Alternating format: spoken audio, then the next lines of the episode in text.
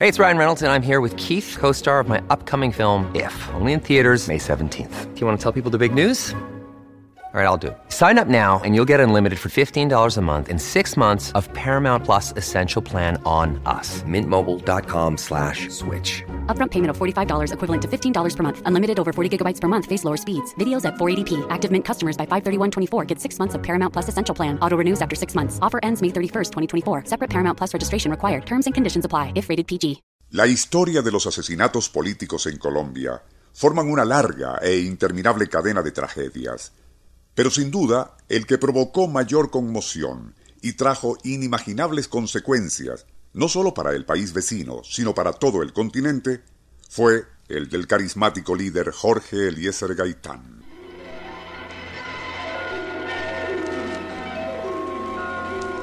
Nuestro insólito universo.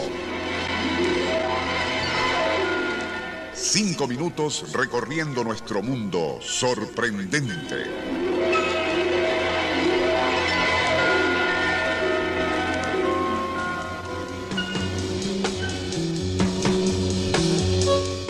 En abril de 1948, la capital de Colombia era una civilizada ciudad de 800.000 habitantes y al país en sí se le conocía como la Suiza suramericana. En aquellos primeros días del mes se realizaba allí la Conferencia Panamericana y también un Congreso Latinoamericano de Estudiantes. En aquel foro, un joven cubano llamado Fidel Castro manifestaba su admiración por Jorge Eliezer Gaitán, carismático líder popular colombiano de 45 años, con rostro de rasgos duros, enérgicos y gestos apasionados. Un hombre cuya llama estaba a punto de ser apagada, desencadenando así un drama tremendo y desgarrador, el Bogotazo, cuya secuela diez años más tarde sería tan extraña como increíble.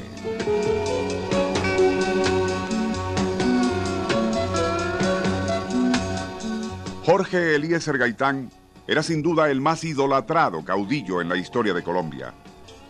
Su lenguaje político sacudió al metafísico liberalismo tradicional de ese país, dándole una orientación socialista y moderna que hizo temblar sus tradicionales estructuras cualidades que fueron aglutinando a su alrededor a campesinos, obreros y asalariados que en él por fin vislumbraban el cambio tan anhelado.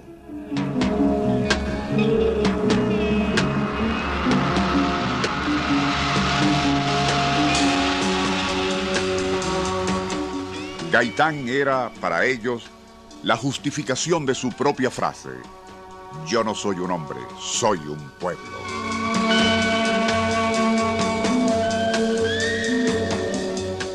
A las 2 y 20 de la madrugada del 9 de abril de 1948, un reducido grupo de amigos invitó a Gaitán al cabaret Morroco para celebrar el triunfo de haber logrado la absolución de cierto cliente a quien defendía.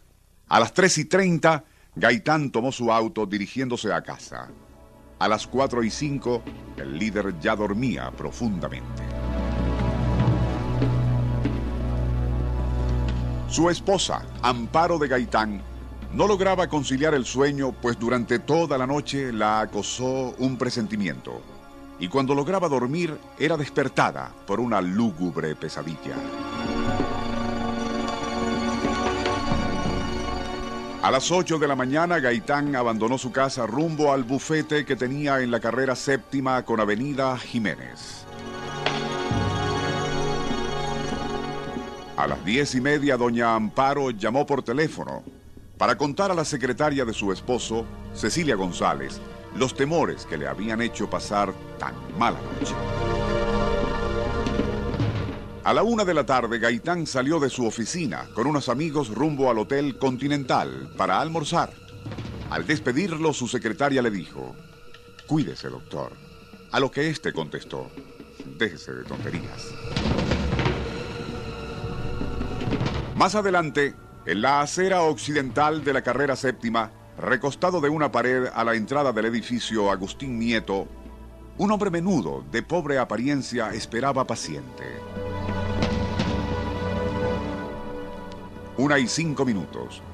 Cuando Gaitán, Eliseo Cruz, Jorge Padilla y Alejandro Valle llegan a la calle, el hombrecito saca un arma y dispara tres veces sobre Gaitán.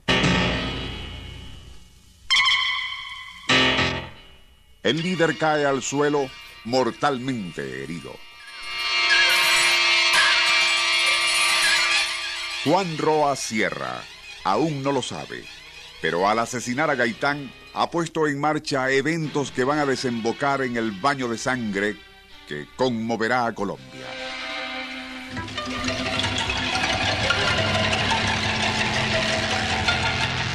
En nuestro programa de mañana, el Bogotazo, así como un espeluznante suceso ocurrido 10 años después con el cadáver de Gaitán.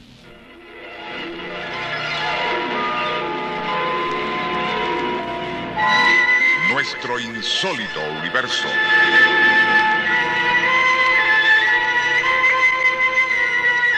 Libreto y dirección, Rafael Silva.